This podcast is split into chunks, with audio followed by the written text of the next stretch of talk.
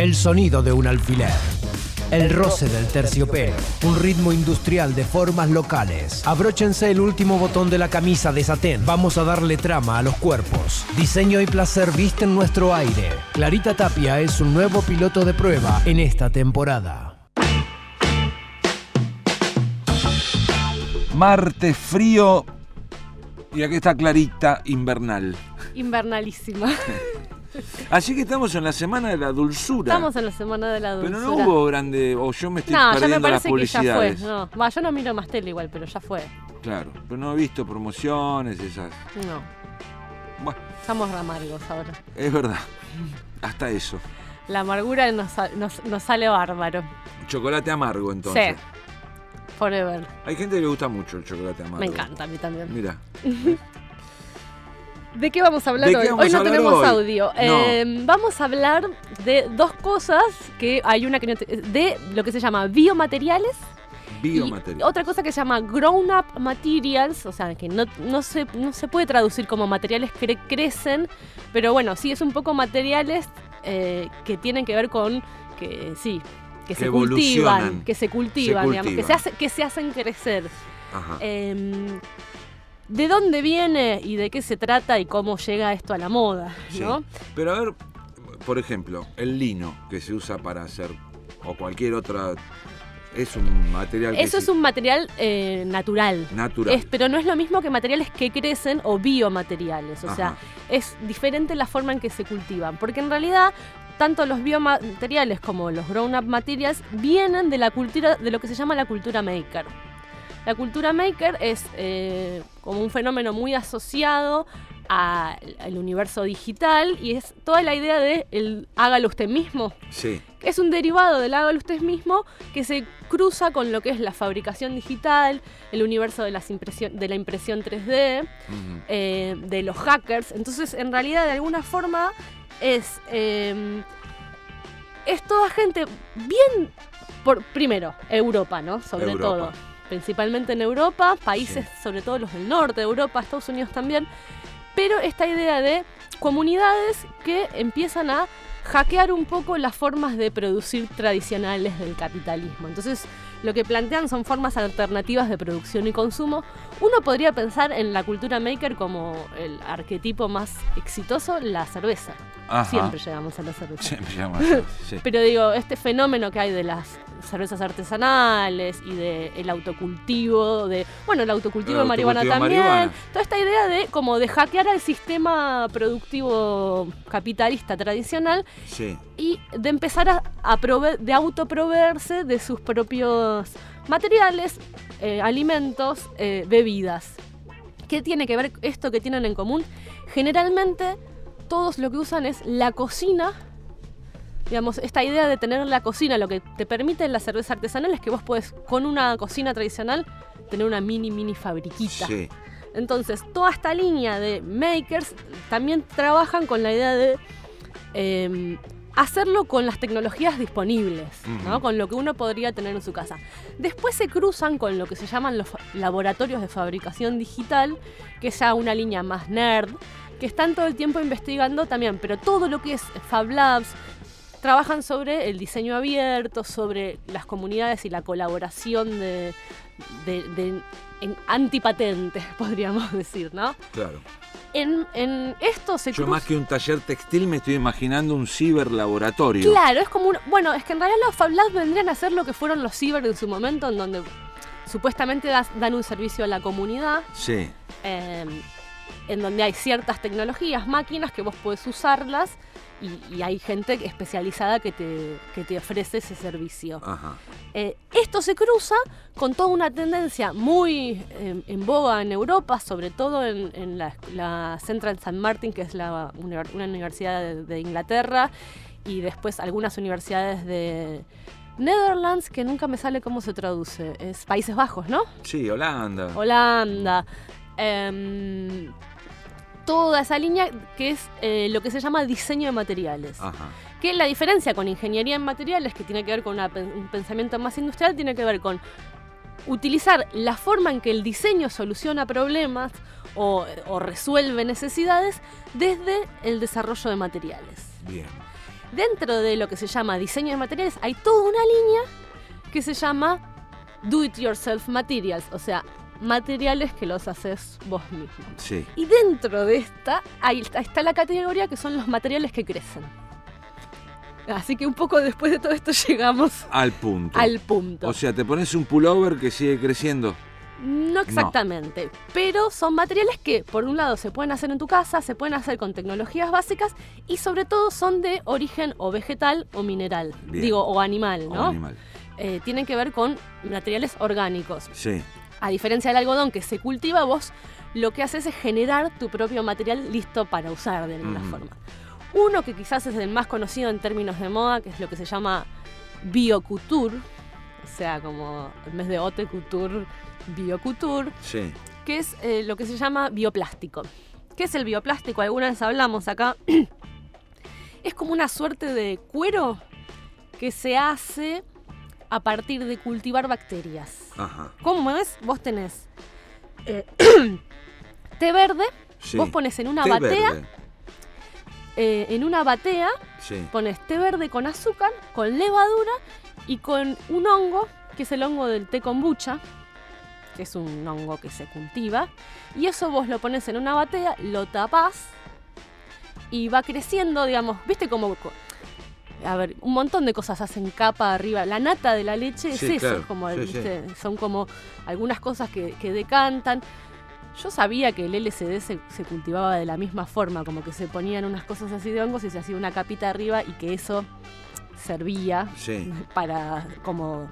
Pero bueno, es esta idea de que uno genera como una superficie y después lo va dejando con el tiempo tapado y cuando lo tenés son como unas... como una especie de cuero medio blando que es lo que se llama, se lo llama cuero vegetal. Claro. Entonces o sea, son- queda como una tela arriba que es lo que usás para confeccionar la Eh, prenda. Exactamente, según las composiciones, según co- los le puedes poner eh, le puedes poner colorantes o le puedes poner diferentes cosas, vas a generar diferentes texturas. Por ejemplo, mientras lo vas cultivando le podés poner hilos, entonces le generas resistencia adentro. Ajá. Y bueno, lo que te dan son unas superficies eh, de lo que se llama cuero eh, vegetal. Sí. Pero para hacerte una campera necesitas Y unas bateas, un par de bateas. en retazos. Sí. Bueno, y hay una diseñadora que se llama Susan Lee, que es como la referente de lo que es biocouture, que hizo esto. De hecho, lo que hizo es como una campera que si uno la ve tiene, es medio traslúcida, parece como mm, es como marrón, medio traslúcida y esta creo que la hizo para Calvin Klein, entonces ella ya está empezando a desarrollar productos muy asociados a un mercado de lujo, Sí. porque esto que vos decías, ¿no? Se hace en tamaños muy chicos. No sé, para crecer un pedazo de una batea tarda tres, una- tres semanas más o menos. Por ejemplo, tenés que hacer una campera Tomás Duarte para sacar la espalda, necesitas. Y necesitas No. bastante. Claro.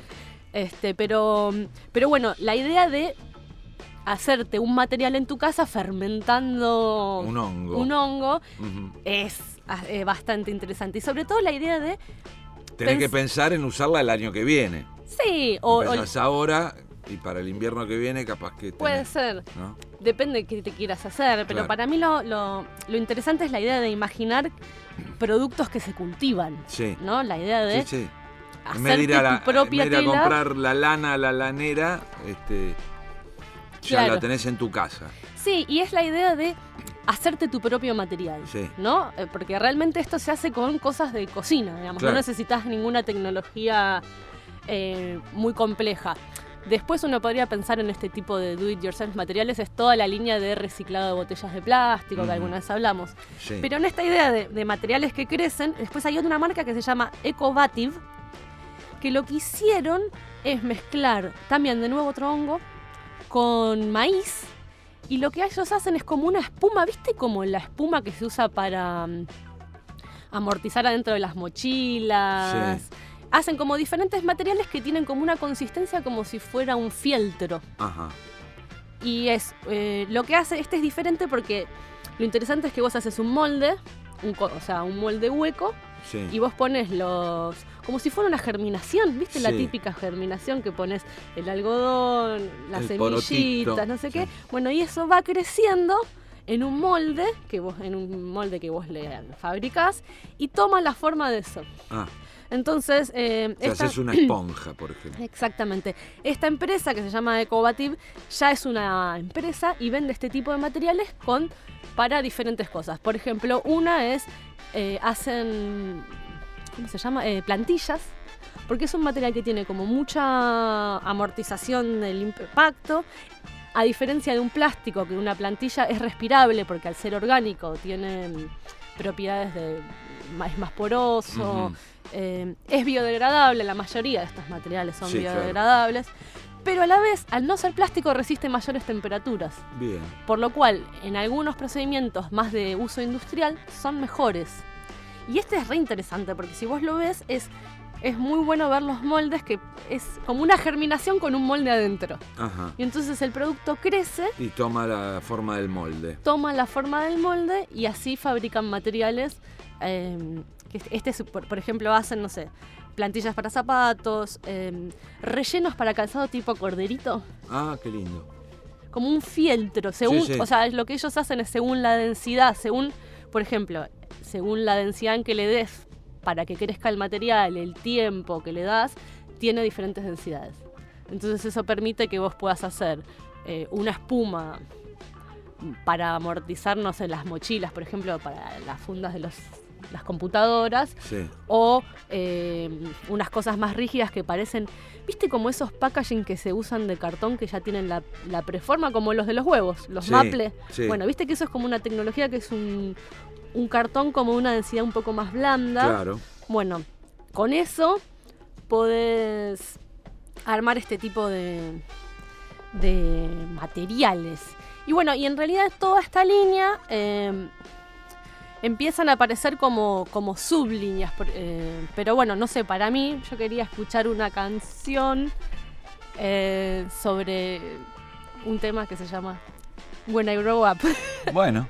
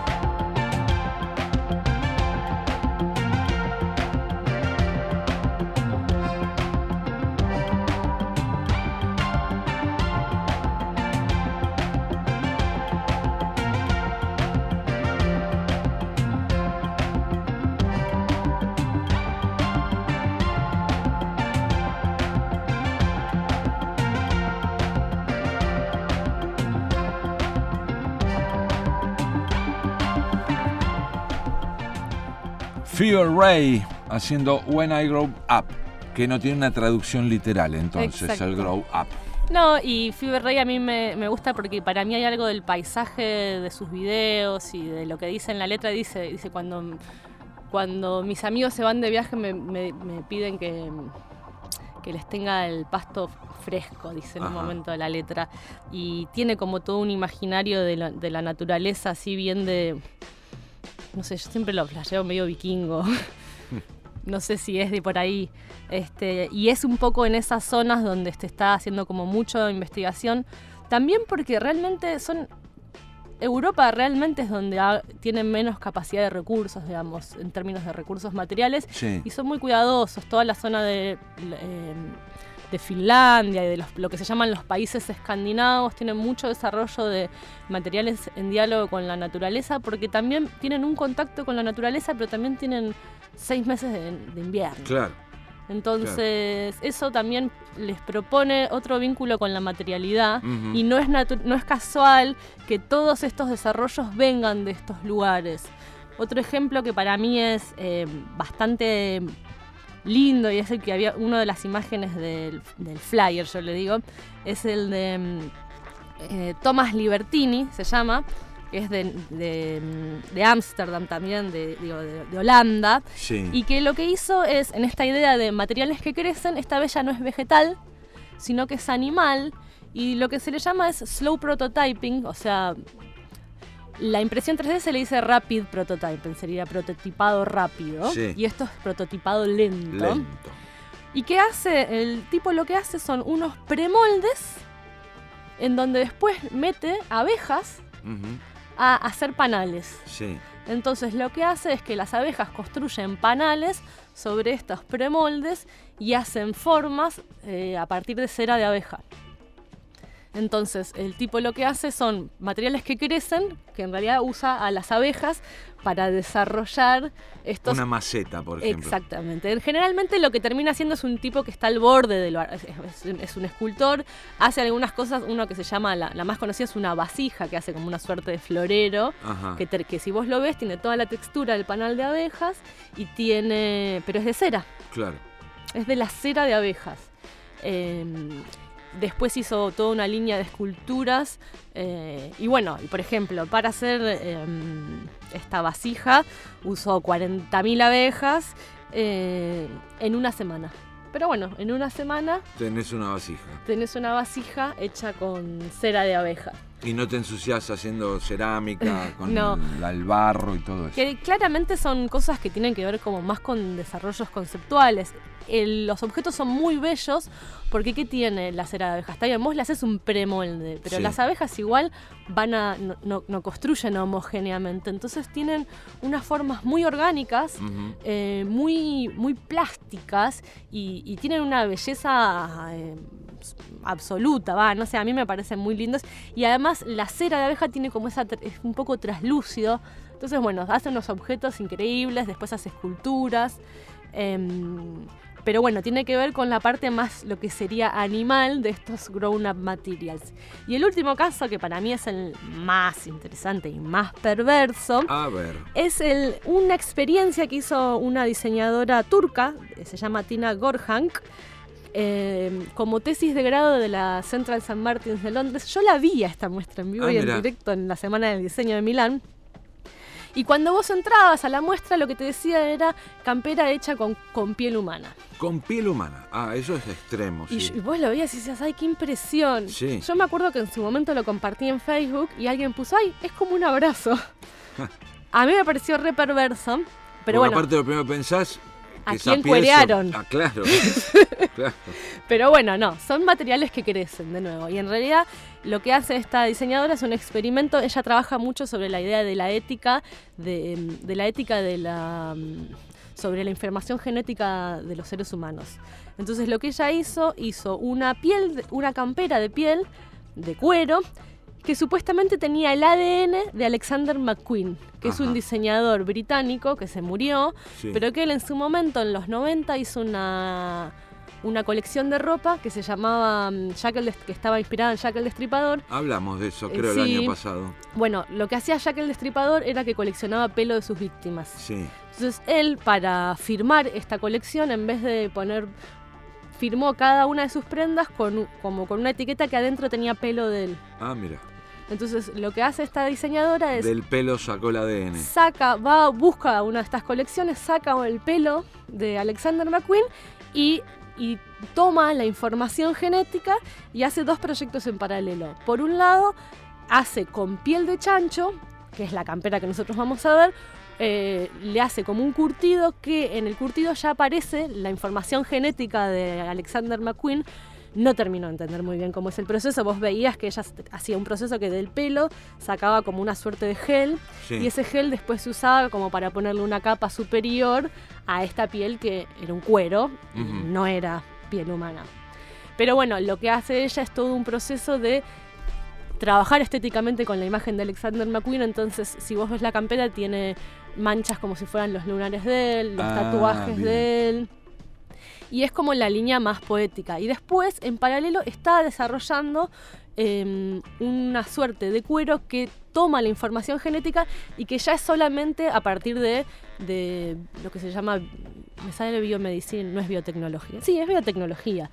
En realidad, a partir de, esa de, de procesar esa información, van generando superficies y van haciendo que se reproduzcan las células y generan una suerte de cuero vegetal con eh, información genética. Bueno, Y, y bueno, y esa es como... mm, Ella lo trabaja más desde la dimensión ética, es más Claro. como una cuestión...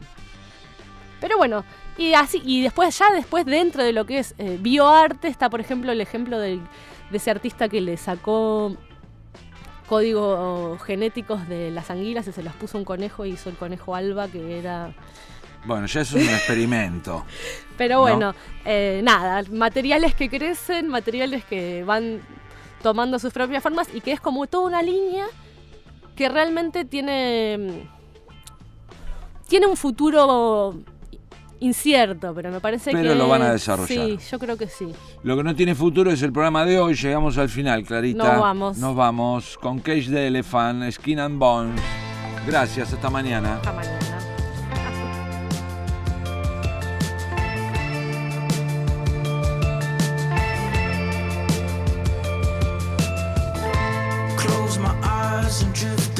Silence. Barely see the ultraviolet. Slipped and fell into the deep end. All the sidewalks shimmer just like diamonds. All the empty words were flying. Well, the heart was low, but I never was alone. I never was alone.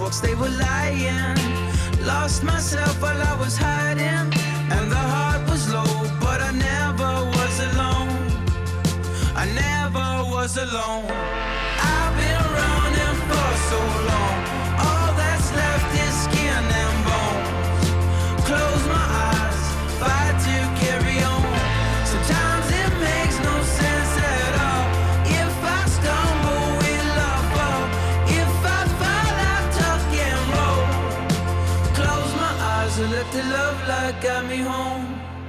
Let the love light guide me home.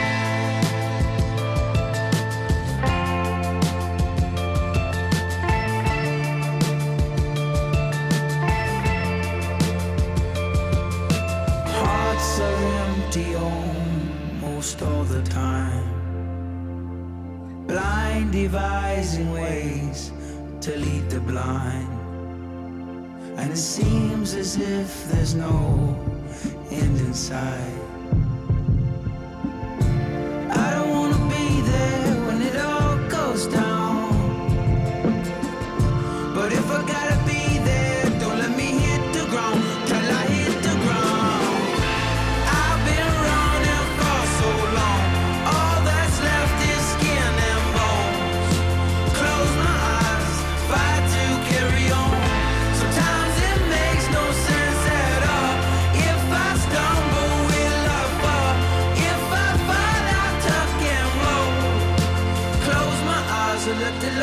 Guide me home. Let the love light guide me home. Let the love light guide me home.